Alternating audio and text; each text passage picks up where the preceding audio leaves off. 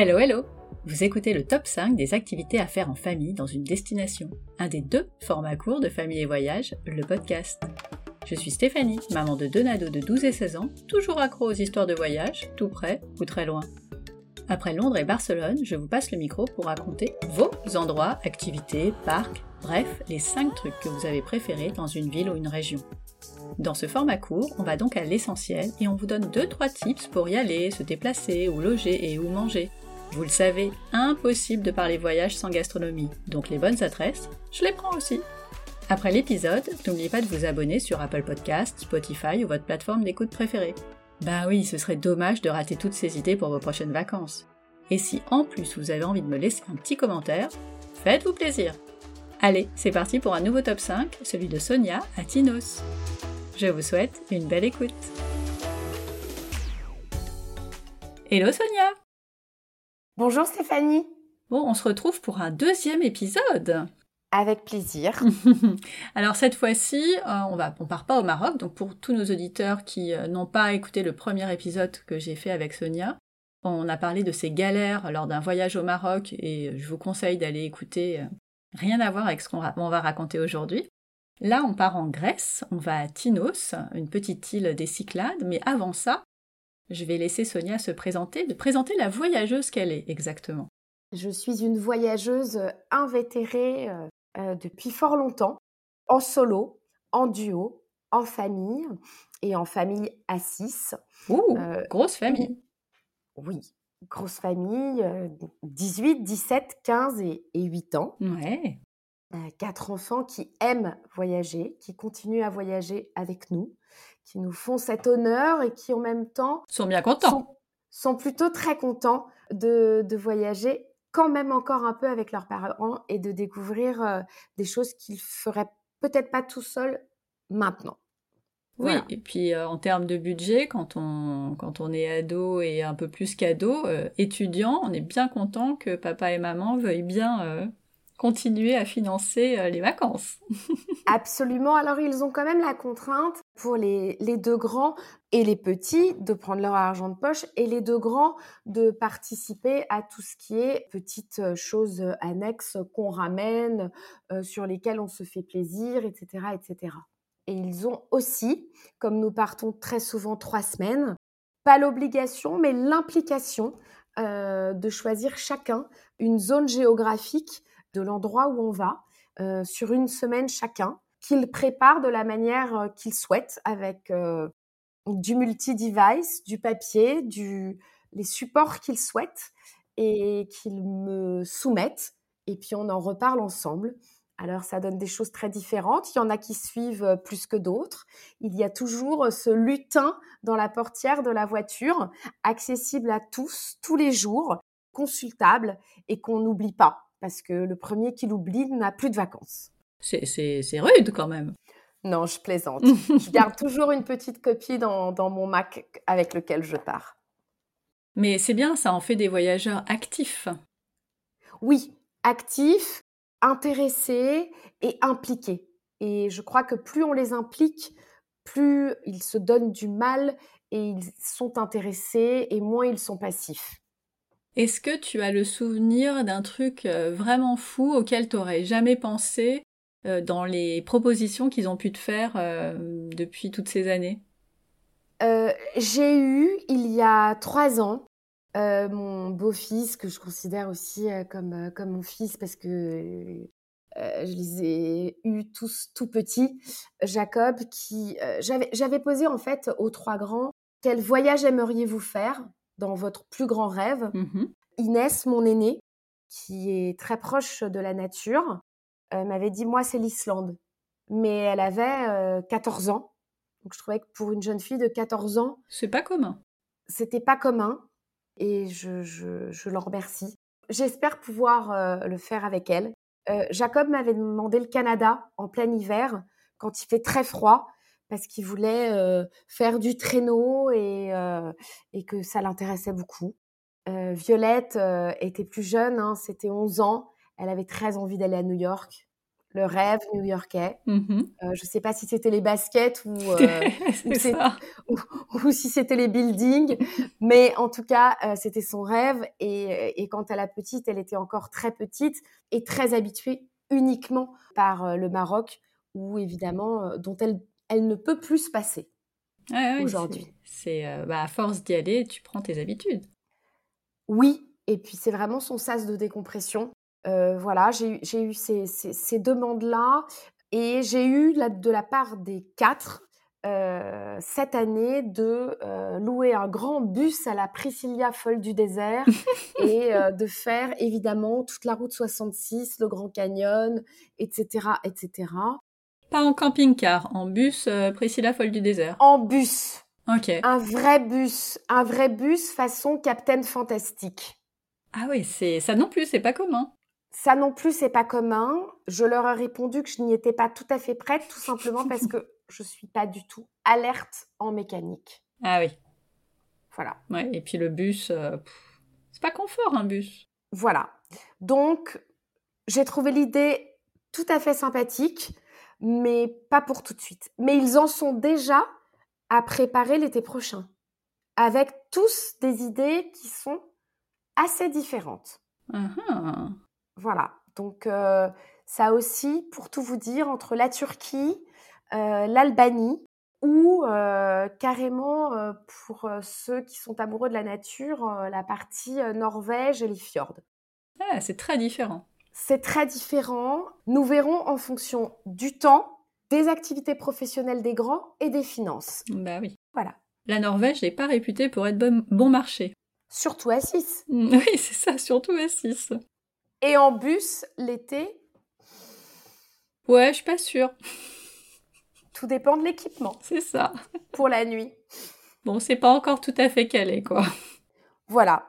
Donc, ce pourquoi cette année, Tinos était euh, un juste milieu.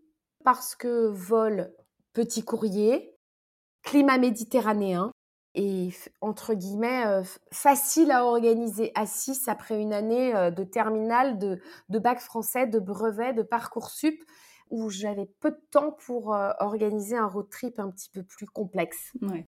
Alors les Cyclades, on connaît surtout Santorin, Mykonos, des, des, îles qui sont extrêmement prisées et beaucoup trop touristiques. Comment on arrive à Tinos?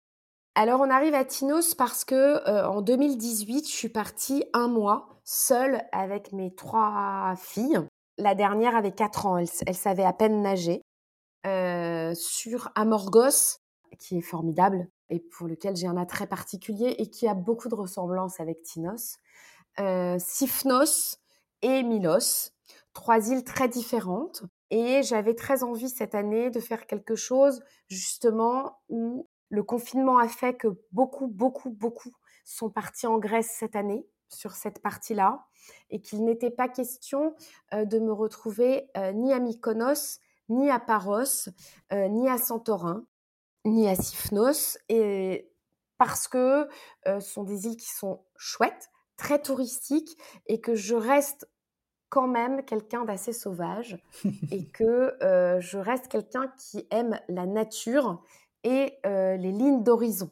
Et Tinos est, réputé, était, pour être l'île la plus euh, brute, la plus sauvage des Cyclades. C'est une, une des îles la plus à l'ouest de toute la partie Cyclade, assez proche euh, d'Athènes, puisqu'elle est à deux heures en bateau de Raphina, donc ce qui est facile d'accès, mais qui est une île où c'est un gros caillou rocheux, sans verdure, et très vanté.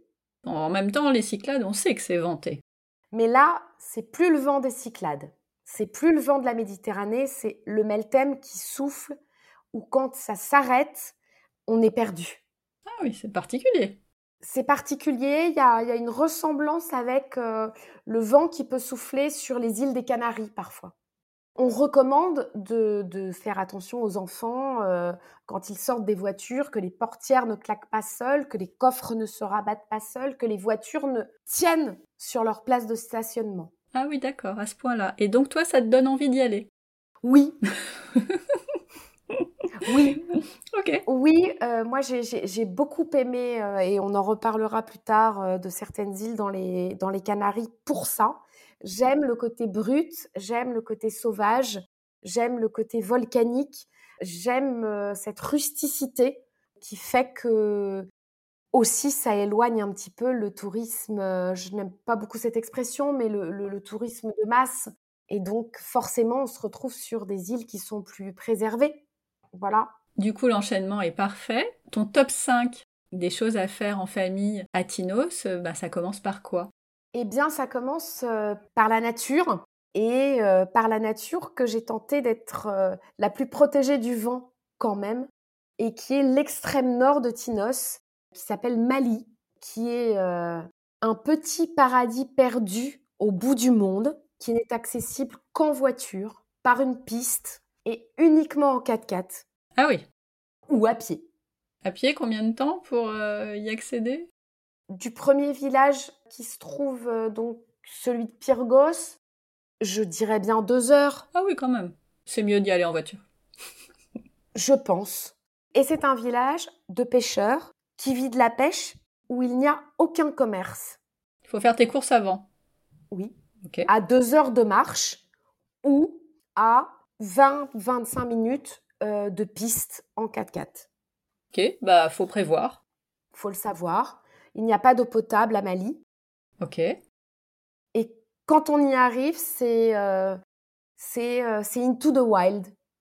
C'est le paradis perdu d'un petit village de pêcheurs où là, en, plein été, on a dû croiser une vingtaine de personnes, d'enfants qui probablement se, se retrouvent l'été c'est peut-être leur maison de vacances avec euh, une petite vie qui tourne euh, plutôt bien, avec très très peu de maisons de location. Ce sont des maisons euh, de gens qui vivent sur le continent.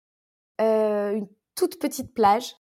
voilà, des petites choses rafistolées par les enfants du village, un petit plongeoir qui a été construit par les mains des enfants, le transistor des, des, ados qui est posé, et on est là et on est bien.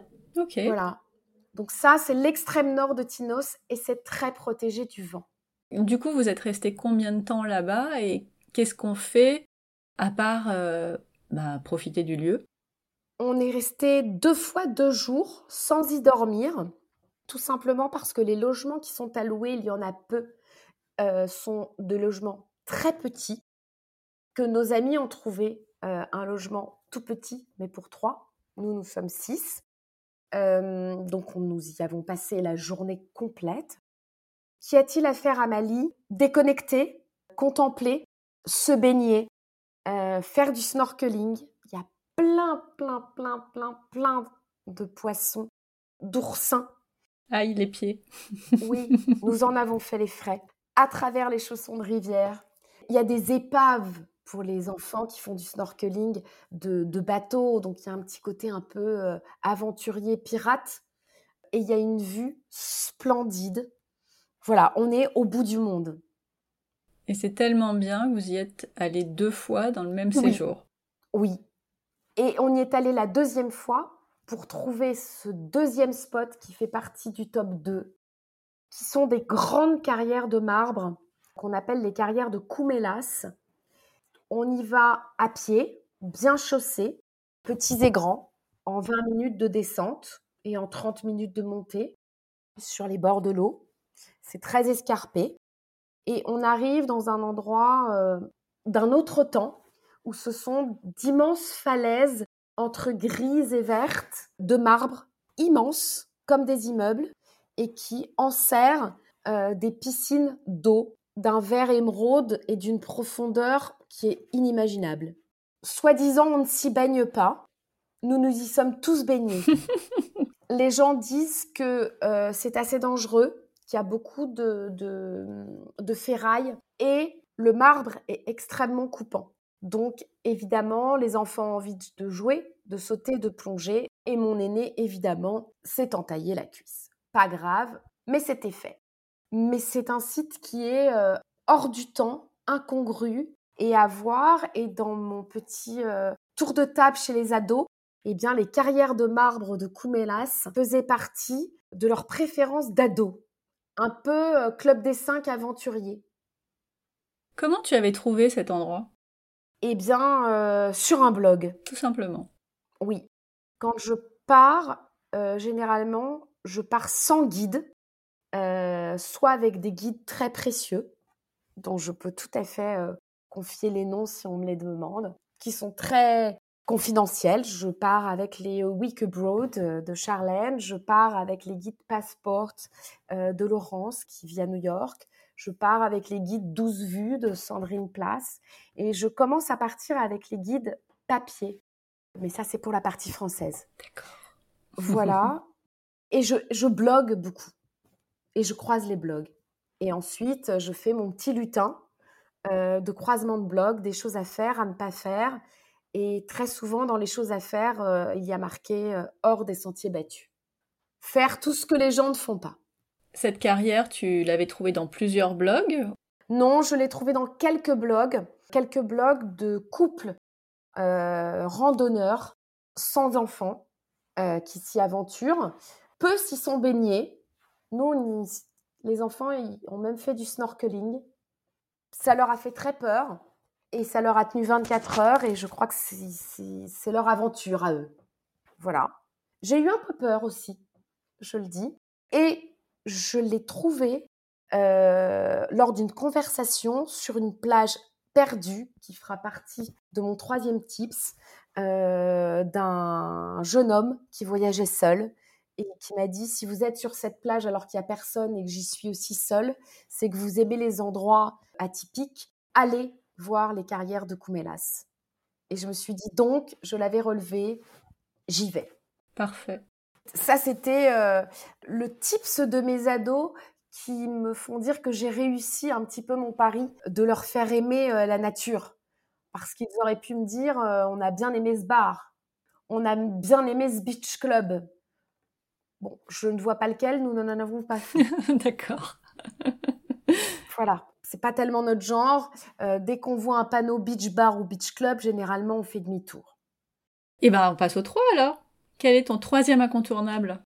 Alors le 3, il est un petit peu plus touristique, mais je crois qu'il faut aussi apprécier ce genre d'endroit. C'est pas Normos, c'est une marina. C'est l'endroit qui fait un peu Grèce à Tinos. D'accord. et qui fait un petit peu carte postale et pas trop brute et qui est au nord sur la côte ouest et qui abrite une marina, un petit village avec quelques tavernes, dont une est formidable, dont je vais vous révéler le nom, qui s'appelle la Marina. Mhm. Oh bah, Sans pas aller très loin. où nous sommes allés deux fois. Vraiment, c'est vraiment euh, l'adresse. Et Panormos est, est vraiment euh, faite de telle façon, c'est comme la petite station balnéaire préservée et qui abrite plusieurs plages, un très joli port dans lequel les enfants du village se baignent et pêchent à la main. À la main? À la main. C'est pas facile. C'est fou. Moi, je les ai trouvés d'une dextérité euh, extraordinaire et où il y a trois, quatre plages toutes très différentes. Alors évidemment, la plage du village, où il y a, euh, comme on dit, les anciens qui viennent avec leur traditionnel siège et leurs petits-enfants parce que c'est facile d'accès. Euh, il y a la plage de Rochari, qui est un petit middle euh, pour les jeunes et les ados qui font du windsurf et qui ont un beach bar et, où il y a un peu de musique mais qui reste nature. Et il y a ce côté que, évidemment, nous avons préféré et dans lequel nous avons décidé de nous perdre, et nous y sommes repris à deux fois, en passant évidemment sur la plage, entre les serviettes des gens pour rejoindre cette route où nous avons trouvé deux personnes accidentées mmh. et où on a fini par euh, trouver cette vieille bergerie euh, tout au bout d'une route. Et ensuite, on part à pied et on trouve une plage formidable de pins parasols. Et puis, si on continue et qu'on passe une petite chapelle par les rochers et qu'on n'est pas trop feignant, et là, on trouve des criques formidables, complètement protégées du vent, qui font faire toute la, la de Panormos encerclée, et donc où il n'y a ni vent ni vague, et qui sont propices au snorkeling pour les petits et pour les grands. Euh, donc ça fait une journée de repos et de détente dans un endroit formidable où il n'y a pas de vagues et où personne euh, a ses jumelles pour surveiller les uns les autres. Bah, c'est bien, c'est des endroits en tout cas très différents. C'est très différent. Très différent, c'est très beau. Et Tino, c'est quand même une des, des îles, l'île la plus pieuse, c'est une île orthodoxe.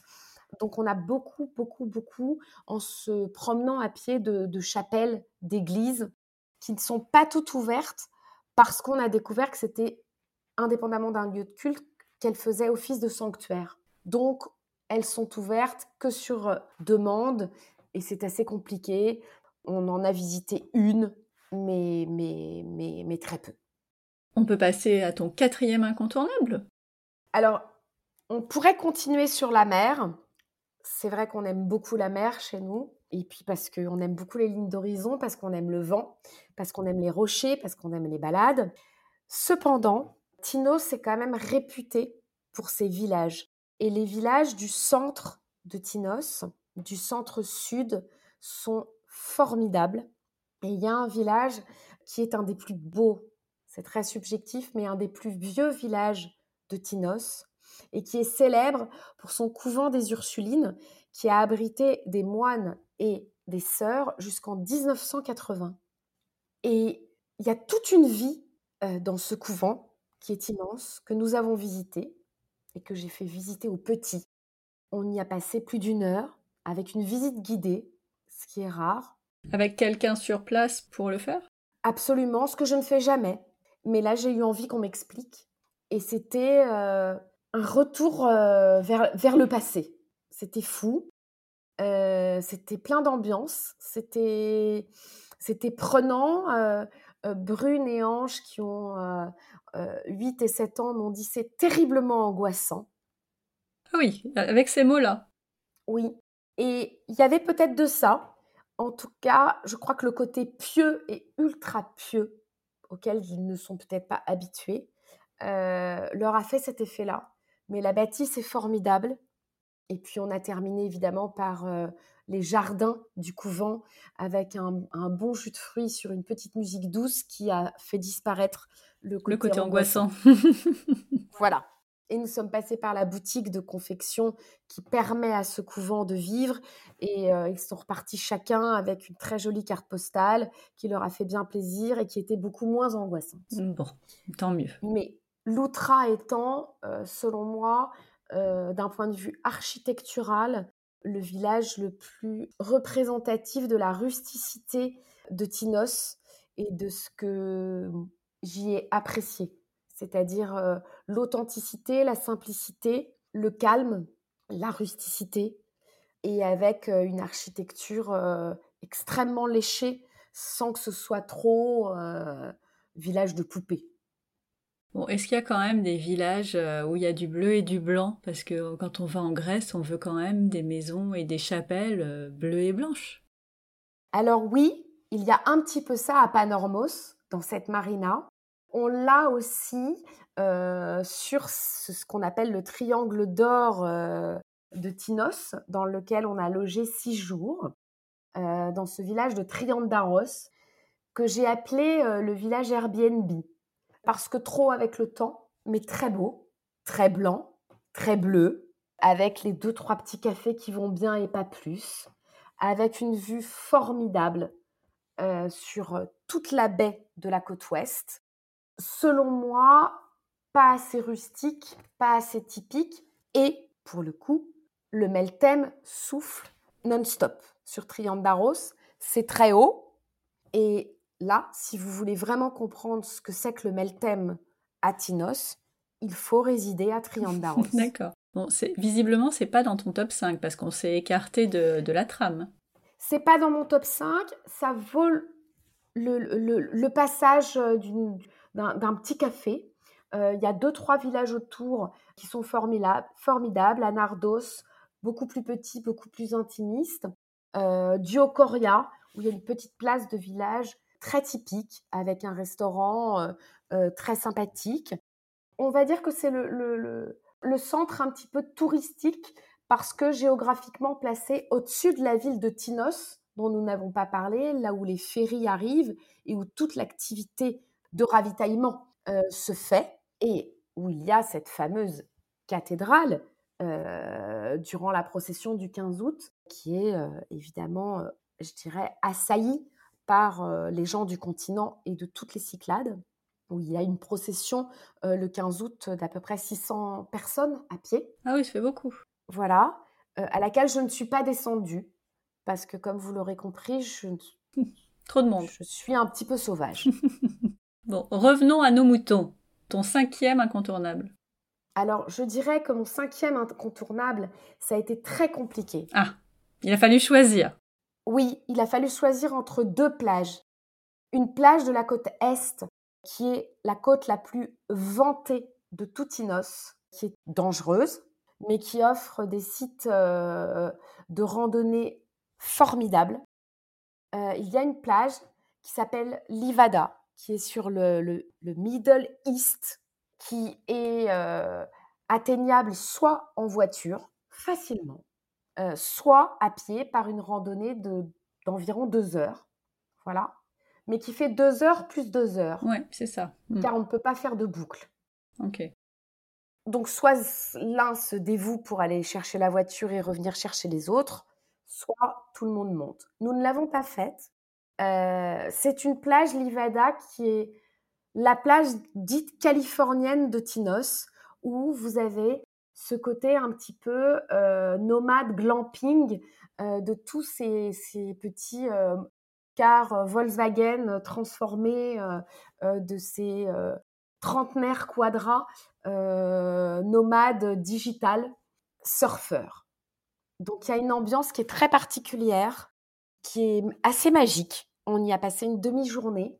Le vent souffle très fort, les vagues sont extrêmement fortes. Et je crois que pour la première fois, euh, j'ai interdit à mes enfants, y compris aux deux grands, de se baigner. Alors que je suis quelqu'un de plutôt téméraire.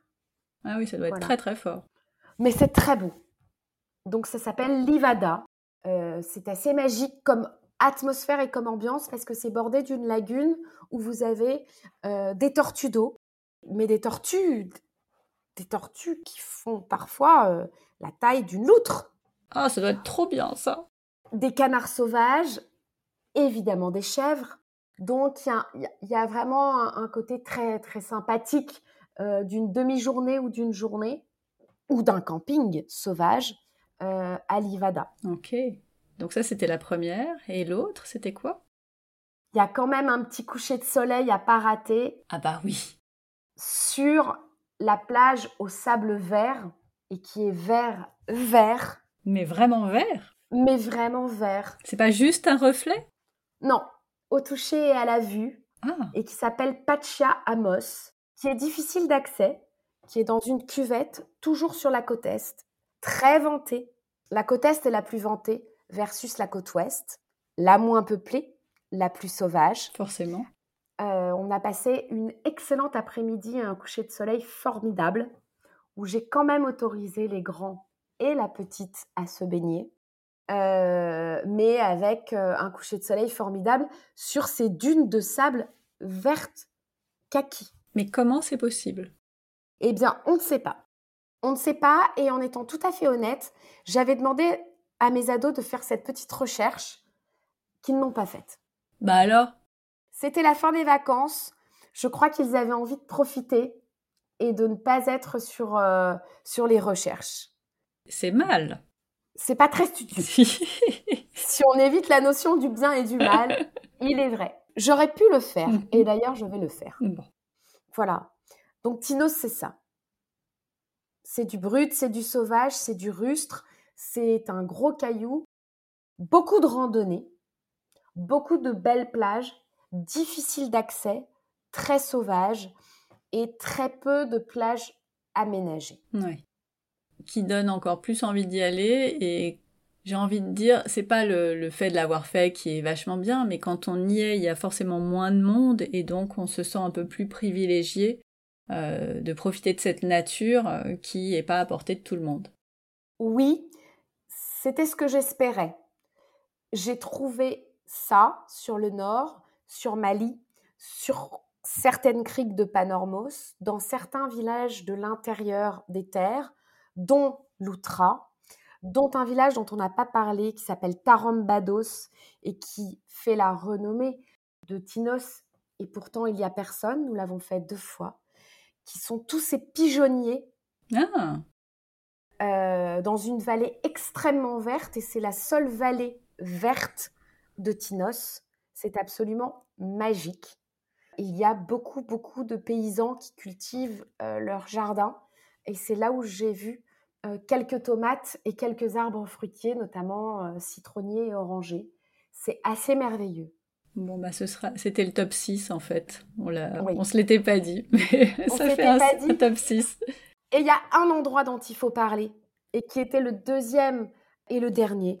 Euh, je dirais tips des ados, un petit peu plus ados que les carrières de Koumela, c'est un peu moins nature, qui est évidemment cette fameuse plage du nord euh, et du nord-est qui s'appelle Kolibitra, et qui est la plage des surfeurs, où évidemment, là, il y a le beach bar, le Virgin Morito qui n'est pas Virgin, les vagues qui vont bien, Ouais. les jeunes filles qui vont bien, les jeunes hommes qui vont bien, le beach bar qui va bien, et tout qui va bien. Ah bah c'est chouette. Pour le sunset, et nous, on a fait un petit peu les sauvages et on est allé derrière découvrir un endroit magique que je n'ai encore pas révélé, Ah ah. euh, dans lequel j'ai logé pendant quatre nuits, que j'ai surnommé Into the Wild, à ma logeuse qui a repris ce terme, qui là est, euh, je crois, une des trois pépites depuis que je voyage, depuis que j'ai 18 ans, que j'ai trouvé la plus, la plus formidable. Ah oui, quand même. Oui, Mais ça, c'est, l'hébergement dont tu vas nous parler euh, dans le, le côté logistique de, de l'épisode? oui, alors oui, Alors, attends, on, on tease, on garde pour tout à l'heure. exactement. Rapidement, euh, on l'a compris, il y a beaucoup de vent euh, à Tinos. Si vraiment il y en a trop, est-ce que tu as un conseil, quelque chose à faire en attendant que ça passe? Alors oui, l'intérieur des terres, les villages, les villages sont construits de telle façon, excepté le triangle d'or, Triandaros, Duocoria et Anardos, plein vent, tous ces villages qui sont en dessous, c'est-à-dire Volax, qui est dans une cuvette très euh, volcanique, plutôt assez verte et qui est très protégée du vent, euh, où c'est un vieux village qui est touristique, mais les alentours offrent de très jolies balades à pied et non vantées. Voilà. L'idée, c'est quand il y a du vent, on va dans les villages et on va dans les villages du centre-sud de Tinos. Ok. Bah ça, c'est un bon plan parce que parfois, euh, le, le vent, bah, ça saoule. Et euh, si on n'a pas de repli, ça peut être compliqué. Et pour ceux qui s'y intéressent, ce que nous avons fait, nous allons au musée de Tsoklis, qui est un petit musée où on a eu la chance de rencontrer l'artiste qui n'y est normalement jamais, qui est un monsieur qui a 98 ans. Et c'est un musée petit, formidable, à faire petits et grands euh, d'art contemporain. Sculpture, peinture et photo, formidable. Et pour ceux qui ont envie d'aller faire un petit peu plus de tourisme touristique quand il y a du vent, c'est la ville de Pyrgos, avec évidemment le musée du marbre qui est, et le musée des beaux-arts, qui est le deuxième plus beau musée après euh, celui d'Athènes pour tout ce qui est sculpture sur marbre et technique du marbre. Rien que ça. Un petit peu de culturel quand c'est du bien, oui. On, on passe en mode euh, logistique. Comment on va à Tinos? Très simple. Paris-Athènes est soit deux heures de bateau de Raffina ou du Pirée. C'est plus simple de faire Athènes, l'aéroport, Raffina. C'est beaucoup plus proche. Et ensuite, Raffina, Tinos, 1h50 sur les bateaux rapides. Et il y a plus simple, quand Athènes est surchargée, ce que nous avons fait, c'est Paris-Mykonos, avec des vols beaucoup moins chers parce que les gens n'y pensent pas. Et Mykonos-Tinos, 25 minutes de traversée. Ah bah oui, c'est beaucoup mieux que Paris-Athènes euh, qui est surchargé et qui coûte un bras. C'est ça. Voilà. Et 25 minutes de traversée sur des bateaux rapides avec des bateaux toutes les deux heures. Il faut juste faire en sorte que l'avion n'ait pas pris de retard. Ça, c'est pas de notre ressort. Une fois qu'on est arrivé, on se déplace comment? Une fois qu'on est arrivé à Tinos, la voiture est indispensable. Il n'y a aucun intérêt à aller à Tinos sans voiture de location. Il n'y a pas de bus comme sur certaines îles qui passent. Euh, aucun transport locaux. Allez, voiture, terminée. Ça c'est fait. Et si, petit conseil, il n'y a pas grande différence tarifaire. Un 4x4, les petites Jimmy Suzuki, quand on est petite famille à 2, 3, 4. Ou quand nous sommes des familles à 5, 6, un Duster qui est un 2-4, qui n'est pas très onéreux, mais qui tient. Car le vent fait bouger les voitures. J'ai vu des voitures couchées. Par le vent Oui. Eh bien, est-ce que tu peux nous conseiller un hébergement? Bah oui, tu en as parlé tout à l'heure et tu nous as teasé, alors on a hâte de savoir ce que c'est. Alors, sur trois semaines et demie, j'ai fait quatre hébergements. Mhm. Euh, bien sûr que je peux vous conseiller un hébergement. Je peux vous conseiller un hébergement sur la côte ouest. On a parlé aussi quand il y a beaucoup de vent. Évidemment, la côte ouest de Tinos, les plages sont extrêmement protégées. Et c'est pour ça que ce sont toutes les plages qui sont, entre guillemets, aménagées, transat, parasol et beach bar.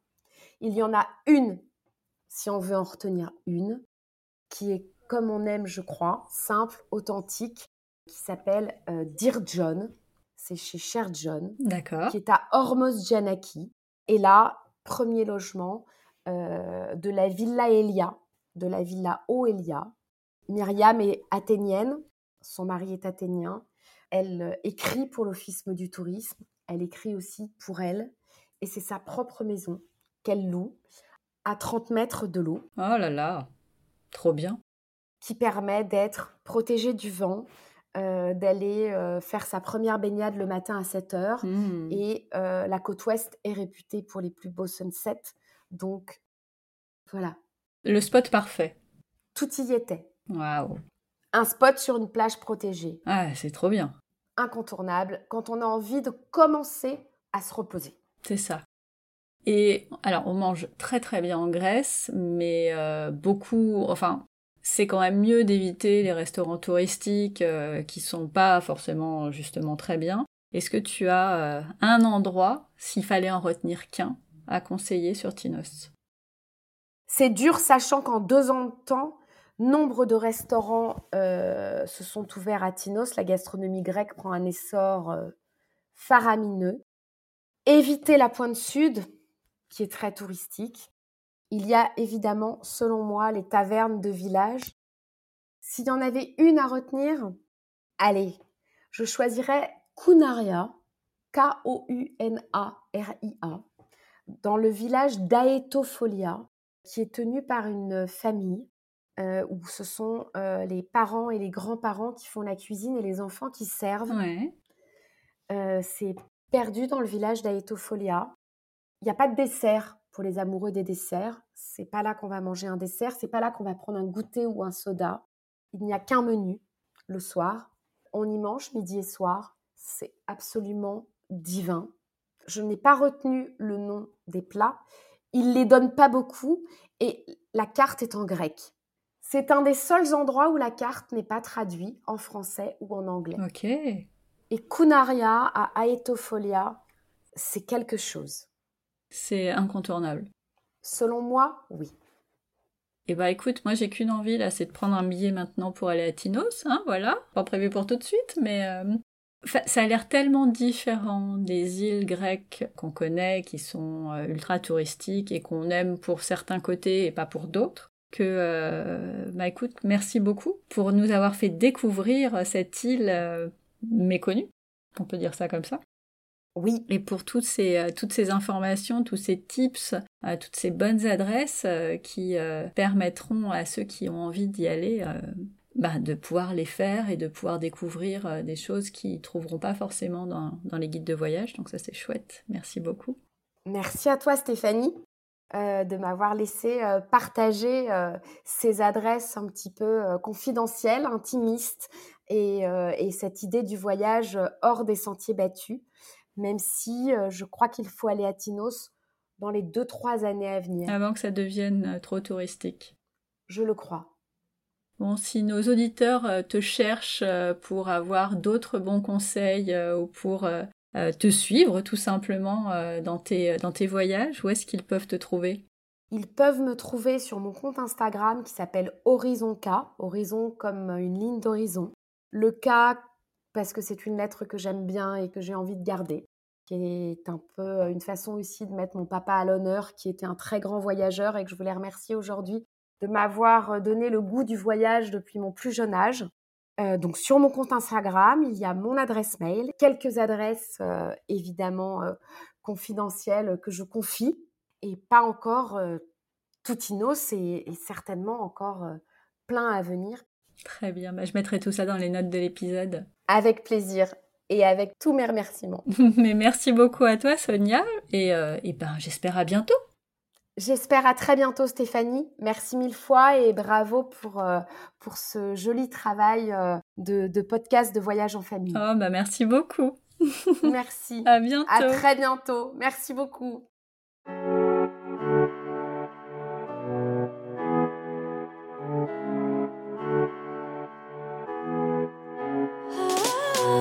Voilà, c'est tout pour aujourd'hui. Merci d'avoir écouté jusqu'au bout. Si cet épisode vous a plu, bah dites-le moi en écrivant un petit commentaire sur Apple Podcast ou sur le blog. Vous pouvez aussi vous abonner, mettre une note 5 étoiles ou le partager autour de vous. Alors je sais qu'on vous le rabâche tous, mais c'est notre petite récompense après tant d'efforts pour vous proposer un chouette épisode. Et ça dit à Apple qu'il faut le mettre en avant. Alors à votre bon cœur, monsieur dame Comme d'habitude, toutes les notes sont sur le blog famille et voyage avec un. Vous voulez ouvrir vos carnets de voyage? Vous aimeriez en écouter un sur une destination particulière? Retrouvez-moi sur Instagram, à famille et voyage, toujours avec un S, underscore, blog. À bientôt pour le prochain épisode. D'ici là, prenez soin de vous, inspirez-vous et créez-vous de chouettes souvenirs en famille.